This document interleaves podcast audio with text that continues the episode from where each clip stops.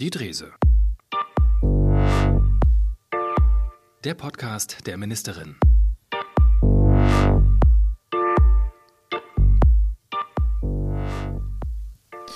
Ja, willkommen zurück im Jahr 2023. Die Drese, auch in diesem Jahr wieder am Start ähm, mit Stefanie Drese. Und mit Jan Farklas. Alles beim Alten, sehr schön. Äh, frohes Neues, sagt man nicht mehr? Bis, nee, darf man nur bis Mitte des Jahr, äh, Mitte des Monats. Ne? Mitte des Jahres wäre auch gut, aber bis Mitte des Monats nur. Warum stimmt. nicht das ganze Jahr? genau, gibt ja diese Knigge-Empfehlung. Ne? Äh, wir wandeln das um in alles Gute und dann reicht das auch. Ja, also ich würde das gar nicht jetzt immer so streng nehmen, da wir sie noch nicht gehört haben in diesem Jahr. Trotzdem noch ein frohes neues Jahr und wir hoffen natürlich, dass sie gut ins neue Jahr gestartet sind. Genau, nachträglich, rückwirkend, alles möglich. gut, wir haben eine Menge vor in, in diesem Jahr sowieso, aber auch in dieser Folge soll es um ja, zwei ziemlich ernste Themen äh, gehen um die Krankenhausreform. Darüber wollen wir einmal sprechen, ja. was das bedeutet, was da so kommen könnte, wie wir uns positionieren, mhm. beziehungsweise du. Das Thema Pflege wird eine große Rolle spielen. Ja, wir reden also über die Krankenhäuser, die Reform, die kommen soll. Viele Kliniken, du weißt es am besten, sind äh, am Limit. Personalmangel ist, ist ein Thema, Geldnot und aber auch die jüngste Welle der Atemwegserkrankungen haben wir auch drüber gesprochen in der letzten Folge. Corona-IS, Virus, Grippe und so weiter, das hat ja doch für ja, heftige Überlastung gesorgt. Gerade Kinder- und Jugendmedizin äh, war da betroffen. Das soll sich hoffentlich mal äh, ändern. Ich fasse das nochmal ganz kurz zusammen, kompakt und einfach formuliert. Bund und Länder wollen ja die Struktur und die Finanzierung der Krankenhäuser neu sortieren. Und bis zum Sommer soll es einen Plan geben. Und äh, noch bekommen ja zum Beispiel bei uns alle 37 Krankenhäuser im Land dasselbe Geld pro Patient und Erkrankung, also die sogenannte Fallpauschale. Und das soll aber anders werden. Der Gesundheitsminister will das ändern und zwar grundlegend. Das heißt, die Krankenhäuser sollen in drei Stufen oder drei Level eingeteilt werden. Wohnortnahe Kliniken für die Grundversorgung, also für Notfälle. Dann haben wir als nächsten Schritt die Kliniken für die Regel- und Schwerpunktversorgung, also auch die mit den speziellen Operationen und am Ende die hochspezialisierten Unikliniken, ja auch bekannt äh, als Maximalversorger. So, der Gesundheitsminister will also weg von alle machen alles und er will Vorhaltepauschalen. Steffi, Sag doch mal, was sind eigentlich diese Vorhaltepauschalen? Was, äh, was bedeutet das? Ja, die Grundidee hinter diesen Vorhaltepauschalen, die baut auf unserer dritten Podcast-Folge auf. Da haben wir ja gesagt, wir haben gerade bei der Kinder- und Jugendmedizin gerade eine sehr angespannte Situation, weil viele erkrankte Kinder in unseren Krankenhäusern betreut werden müssen. Und die sogenannten Fallpauschalen heißen, ein Krankenhaus bekommt nur Finanzmittel, wenn auch wirklich ein Patient betreut und behandelt wird. Das heißt, im Winter, wenn beispielsweise die Kinderstation voll ist, viele Kinder dort behandelt werden, dann fallen Fallpauschalen an. Aber ich brauche auch im Sommer, wenn hoffentlich keine Grippewelle oder RS-Virus äh, die Kinder äh, betrifft und mhm. sie in die Krankenhäuser bringt, auch dann brauche ich ja das Personal und muss es vorhalten sozusagen. Und dafür soll es eine feste Finanzierung, eine feste Summe geben, die abrückt von diesem fallpauschalen System. Dieser Gedanke dahinter, dass ich für gewisse Kosten, die anfallen, Personalkosten, Ausstattung in der Klinik und so weiter, unabhängig davon, ob ich jetzt jemanden zu behandeln habe oder nicht, eine gewisse Vorhaltung habe. Dieser Gedanke steht dahinter und den begrüße ich sehr. Grundsätzlich findest du die Krankenhausreform ja auch absolut okay. Du hast dich ja schon positioniert dazu in der Presse auch. Aber du hast auch deine, deine Bedenken, denn es gibt auch durchaus Befürchtungen von Experten, ähm, dass Krankenhausschließungen äh, nötig sein werden oder eine Zusammenlegung von Kliniken. Was sagst du dazu? Ja, das ist, kann in Mecklenburg-Vorpommern überhaupt nicht der Fall sein. Wir haben Anfang der 90er Jahre eine große Reform der Krankenhäuser schon in Mecklenburg-Vorpommern in allen ostdeutschen Bundesländern gehabt. Und die 37 Krankenhausstandorte, die wir jetzt im Land haben, die brauchen wir auch. Was natürlich positiv erstmal klingt, ist diese Einteilung in verschiedene Level. Das heißt, es gibt Krankenhäuser, die jeden Patienten, jede Patientin absichern können, wollen und müssen. Mhm. Und es gibt so etwas wie die Grundversorgung, die schnell zu erreichen sein muss im Land. Aber von den 37 Krankenhausstandorten in Mecklenburg-Vorpommern noch etwas zu schließen oder abzurücken, das geht mit mir auf keinen Fall. Da hake ich gleich mal nach. Du sagst, es geht mit dir auf keinen Fall. Wie abhängig sind wir eigentlich von, von Entscheidungen des, des Bundes? Was kann, welchen Einfluss haben wir, welchen Einfluss hast du eigentlich auf solche Entscheidungen? Ja, das ist ganz wichtig, jetzt mitzureden im Entstehungsprozess dieser äh, Krankenhausreform Gesetzgebung. Der Bundesgesundheitsminister will ja bis zum Sommer einen Referentenentwurf vorlegen und dort auch eng mit den Ländern zusammenarbeiten. Warum ist gerade hier die Zusammenarbeit mit den Ländern so wichtig? Ich habe es eben beschrieben, wir sind in den Bundesländern sehr unterschiedlich aufgestellt, was die Struktur von Krankenhäusern angeht, aber auch was beispielsweise die Frage Flächenland, Bevölkerungsdichte, Alter der Bevölkerung angeht und die Krankenhausplanung, also wie viele Krankenhausbetten wo gebraucht werden, liegen beim Land und das muss auch so bleiben. Wir müssen nach wie vor der Krankenhausplaner bleiben, der besser in Schwerin vor Ort als in Berlin entscheiden kann, was hier notwendig ist. Also diese Reform äh, aus Berlin kann nur einen Rahmen geben.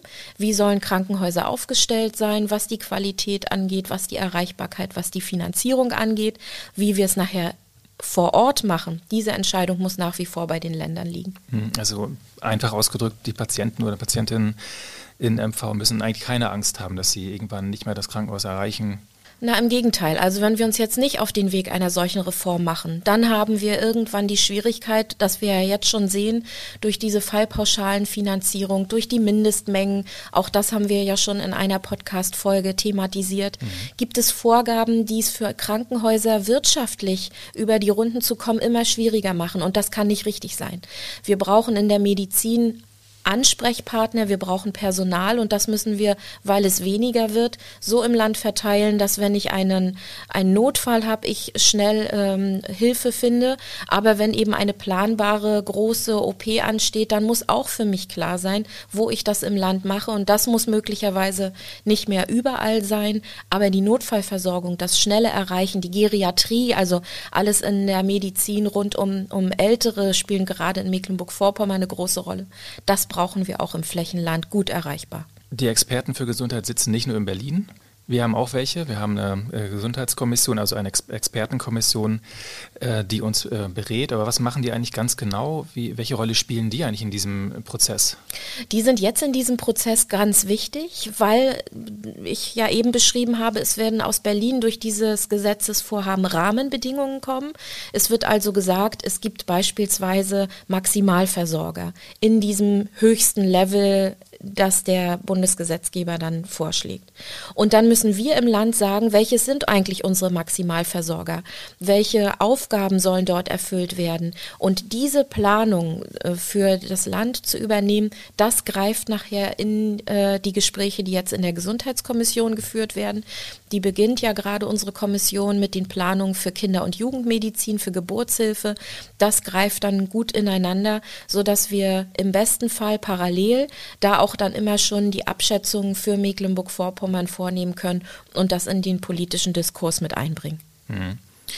Du bist ja auch selbst viel unterwegs in MV. Wir beide sind auch oft auf ähm, Terminen im Gesundheitsbereich. Im März gehst du sogar auf so eine Gesundheitstour, Gesundheitswoche, so eine Prakt Praxiswoche. Praxiswoche, genau. genau. Wo du wirklich guckst in, in, in Praxen, in Hausarztpraxen, Leitstellen eventuell, Krankenhäuser und so weiter. Also wirklich Gesundheitsbereiche, die, die du aus der Nähe dann betrachten kannst, mhm. um auch mal vor Ort zu sein. Wir waren vor kurzem gerade in, in Greifswald an, äh, an der Uniklinik, auch im äh, Bereich Pädiatrie und Geburtshilfe hast du dir das angeguckt. Was ist so dein Eindruck, wenn, wenn du so rumkommst? Äh, wie krank sind unsere Krankenhäuser oder was stellt sich da vor Ort dar für dich?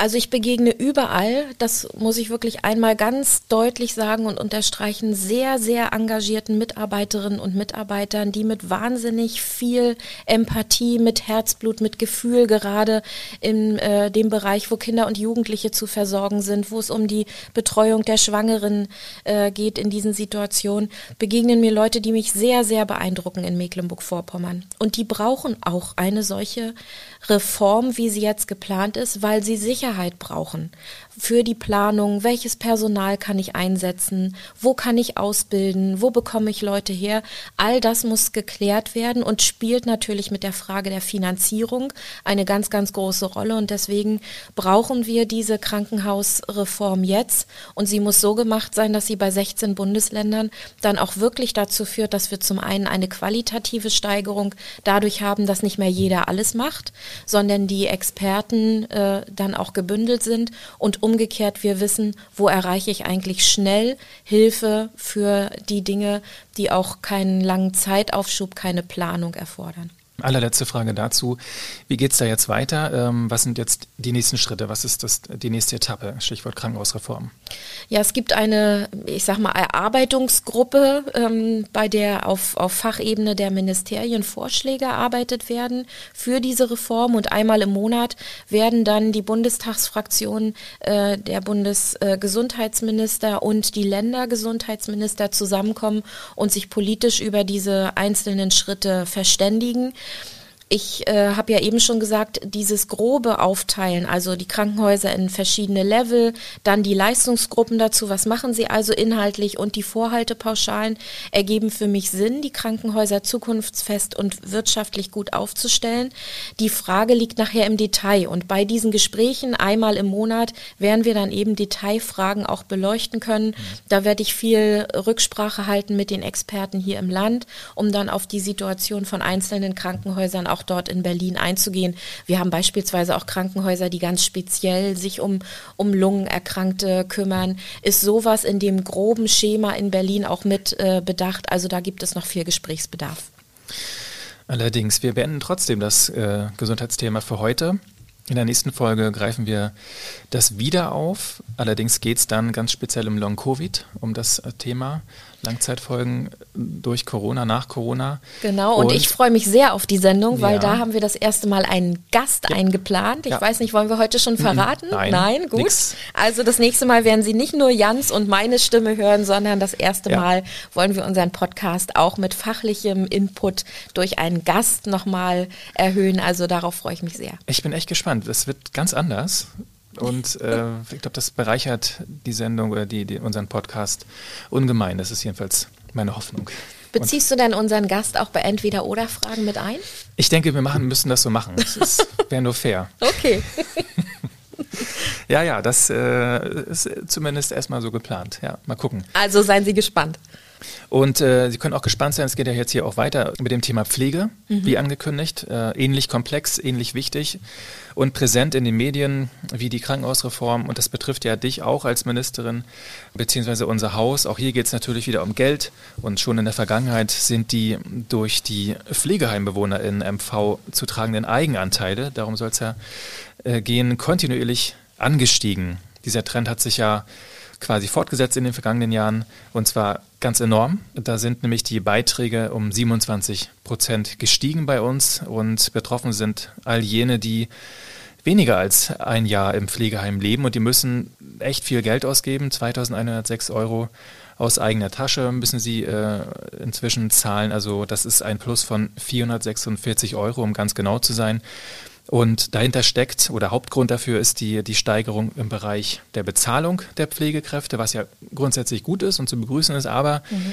dann heißt es immer schnell, die Politik ist gefordert. Und das ist sie auch jetzt hier am Tisch. ne? ja. äh, da kommst du ins Spiel. Du hast auch Selbstforderungen, äh, nämlich die nach einer grundsätzlichen Reform der Pflegeversicherung. Schon länger forderst du das. Ein Ende der Preisspirale, also die Deckelung der Eigenanteile von Pflegebedürftigen. Jetzt nochmal die Frage, die sich jetzt vielleicht viele stellen. Wie soll das funktionieren? Welchen Einfluss hast du darauf?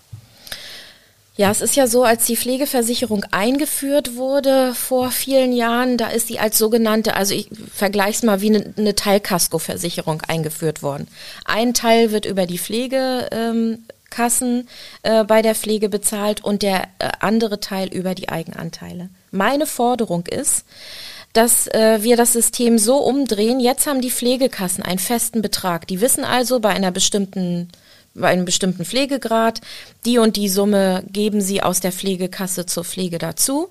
Und der Eigenanteil, was kostet also der Platz in dem speziellen Pflegeheim, ist der, der für die Leute äh, variabel ist. Wenn sich an der Qualität beispielsweise etwas verändert, weil dort ausgebildet wird, äh, dort mehr Leute eingestellt werden, die dann äh, nachher da auch unterstützen können, wenn baulich was investiert wird und so weiter und so fort, tragen das finanzielle Risiko durch diese Aufteilung immer diejenigen, die selbst in der Pflege durch den Eigenanteil davon betroffen sind.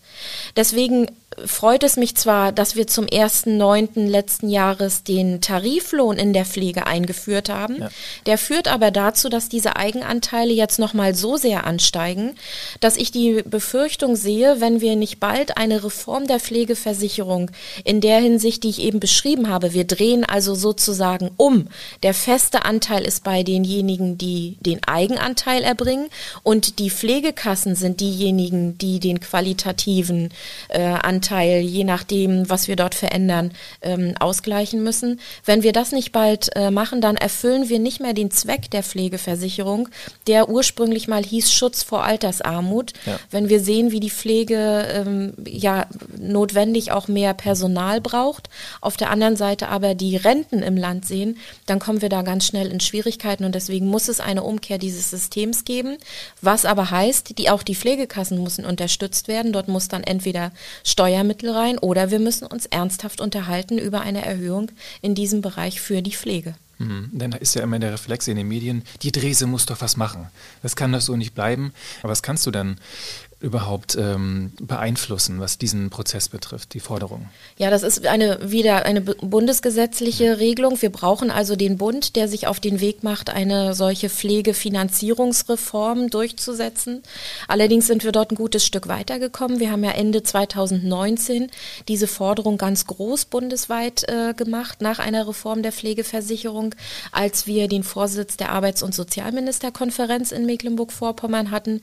Und seitdem ist nun auch schon schon einiges passiert. Es gibt eine Bund-Länder-Arbeitsgruppe, die an solchen Reformvorschlägen arbeitet, die dann eben auch in ein Gesetzgebungsverfahren münden können. Hm, okay, also da ist noch äh, Luft nach oben, da passiert was im Hintergrund. Ja, also wir brauchen dringend, nachdem wir uns eben über die Krankenhausfinanzierungsreform unterhalten haben, damit wir die Krankenhäuser wirtschaftlich so aufstellen können, dass sie das medizinisch Wichtige leisten können, genauso brauchen wir eine Pflegefinanzierungsreform, um die Pflege Pflege so auszufinanzieren, dass genügend Leute dort arbeiten können, arbeiten wollen, um die größer werdende Zahl von Pflegebedürftigen dann auch wirklich zu unterstützen. Genau, denn die Leute werden nicht nur krank, sie werden auch alt und zwar immer mehr. Die Zahl steigt immer weiter und zwar ziemlich rasant. Mehr als 120.000, habe ich nochmal nachgeguckt, 123.000 ganz genau, beziehen Leistungen aus der Pflegeversicherung. Und ja, alle werden älter, wir auch übrigens. Zum Glück werden wir alle älter, ja. ja. Glück, genau. Und da müssen wir auch mal kurz über Alternativen zum Pflegeheim sprechen. Gibt es ja längst. Äh, die aktuelle Pflegestatistik zeigt, dass fast 90.000 pflegebedürftige Menschen hier im Land zu Hause, meist von Angehörigen, äh, betreut werden. Und da kommen wir mal zum Thema Nachbarschaftshilfe. Gibt es ja schon eine ganze Weile. Auch da gibt es immer mehr äh, Bedarf und auch immer mehr ähm, Menschen, die sich bereit erklären. Da nochmal die Frage, wie funktioniert das eigentlich? Was, was ist das vielleicht ganz kurz? Wie, wie wird man Nachbarschaftshelfer oder Helferin? Ja, die Idee hinter den Nachbarschaftshelfern ist äh, die, dass wenn ich natürlich zu Hause von Angehörigen betreut werde, auch die Angehörigen mal eine Verschnaufpause brauchen, um auf sich selbst äh, zu achten.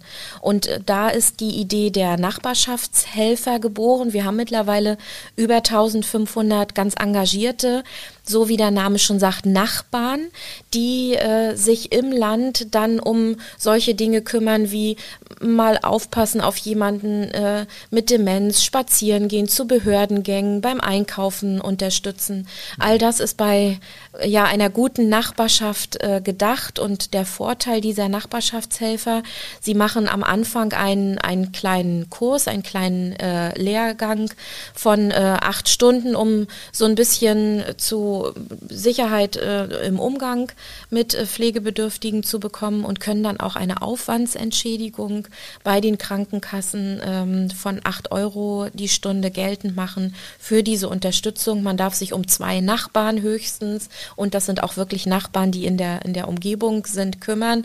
Und ich bin äh, mit einigen Nachbarschaftshelfern vor kurzer Zeit in, in äh, Waren zusammengekommen. Das sind wirklich ganz engagierte Leute. Teilweise kannten die diejenigen, um die sie sich jetzt kümmern, entweder aus dem Freundeskreis oder aus dem, dem beruflichen Umfeld und entlasten wirklich die Angehörigen, die mit der Pflege ein, ein ganz großes Päckchen zu tragen haben, ganz äh, individuell, so wie das gerade gebraucht ist und passt und gehören ganz oft schon zur Familie dazu. Genau, du, du forderst aber auch in dem Zusammenhang, Stichwort Pflegegeld, eine Erhöhung. Das, das muss auch in, in finanzieller Hinsicht ausgeglichen oder gewertschätzt werden aus deiner Sicht? Ja, das ist jetzt in diesem sogenannten 125 Euro äh, Budget, das jeden Monat zur Verfügung steht.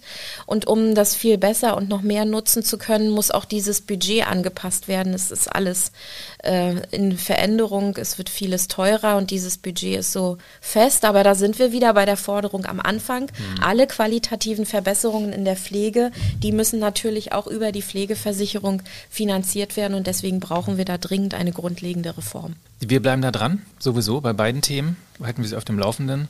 Wenn es da was Neues gibt, für heute sind die harten Themen, glaube ich, erstmal abgearbeitet. Ja, aber der, das zeigt heute wieder, dass wir ganz große Stellschrauben im sozialen und im Gesundheitsbereich ja. jetzt gerade mit dem Bund besprechen und deswegen versprechen wir auch, dass wir, wenn es dort weitere Entwicklungen, Neuerungen, Informationen gibt, Sie auch hier über den Podcast ähm, darüber informiert halten. Genau, oder wenn Sie was haben, Sie wissen ja, wie das läuft, unsere Mailadresse podcast at sm.mv-regierung.de, da können die Fragen hin.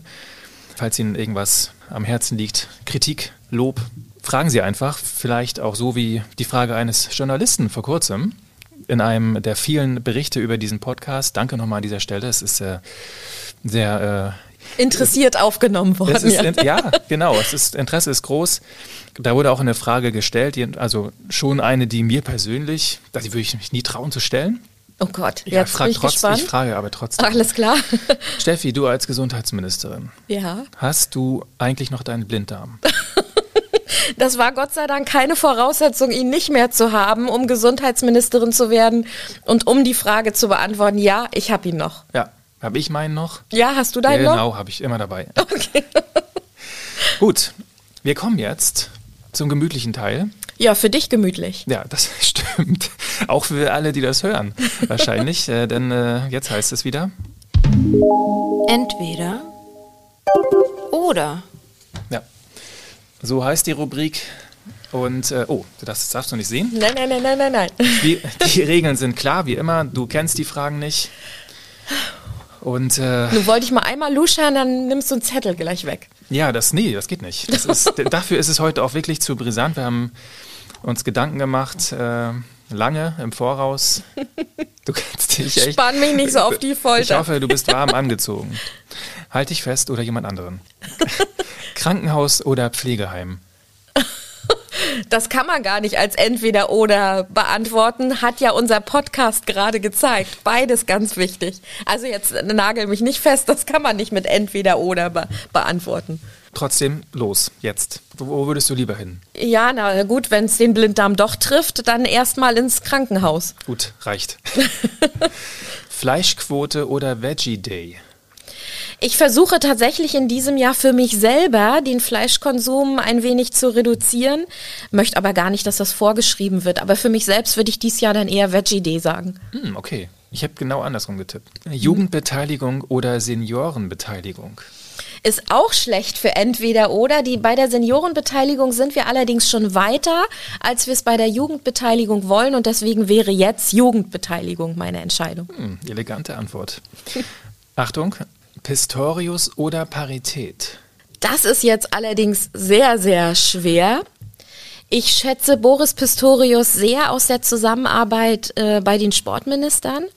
Und ich bin mir sicher, das Bundesverteidigungsministerium ist bei ihm in sehr, sehr guten Händen. Die Frage der Parität bei der Besetzung von politischen Gremien ist allerdings noch nicht so weit, dass wir sagen können, darauf müssen wir gar nicht mehr achten, also Parität. Drosten oder Kaderali? Kaderali, weil er natürlich ganz eng mit mir zusammengearbeitet hat. Ich habe mir aber auch immer angeguckt und auch angehört, was Drosten auch in seinem Podcast gesagt hat. Ja. Aber hier für Mecklenburg-Vorpommern eindeutig Lars Kaderali. Hm, mal gucken, wie eindeutig das nächste äh, beantwortet wird. Usedom oder Rügen? sind beides wunder, wunderschöne Inseln für eine Reise, immer sehr äh, angesagt. Ich persönlich bin eher der Rügen-Typ. Okay. Der, die oder das Nutella? Die Nutella. Okay. es ist, äh, das ist auch üblich. Ja. Aber laut Duden ist tatsächlich alles erlaubt und alles richtig. Aber die ist so. Also die Nutella von, von die Schokocreme hätte ich es jetzt. Ja. Das Nutella geht sicherlich auch noch ähm, als, als Brotaufschnitt. Aber der Nutella? Gib mir doch mal der Nutella. Nee, den nee, Nutella. Das, klingt, das, geht, das nee, das klingt ganz komisch. Nee, ja, ich würde auch sagen die. Billard oder Dart? ich bin in beidem nicht besonders gut, aber Dart finde ich auch echt spannend, nachdem die WM da so gut mit deutscher Beteiligung gelaufen ist. Mhm. Wie gesagt, ich bin froh, wenn ich da was irgendwas treffe. Und beim, beim Billard habe ich also auch immer Angst, dass ich irgendwann nochmal diesen grünen Teppich da auf dem Tisch aufschlitze. Ich glaube, wir brauchen beides hier im, im Haus. Das glaube ich, könnte ich ja. echt Übung in beidem gebrauchen. Ja. Mailand oder Madrid? Egal, Hauptsache Italien. Sehr schön. Wir sind dann auch leider am Ende dieser Folge, der vierten Folge, und sagen dann auch schon Danke fürs Zuhören und freuen uns auf die nächste Folge. Die wird ganz anders. Genau, die nächste Folge also mit einem Gast das erste Mal und ich hoffe, dass wir heute Sie, Sie auch gut in diesen schwierigen Themen, welche Reformvorhaben notwendig sind, informiert haben. Vielen Dank fürs Zuhören. Danke und tschüss, bis bald. Tschüss. Die Drese. Der Podcast der Ministerin.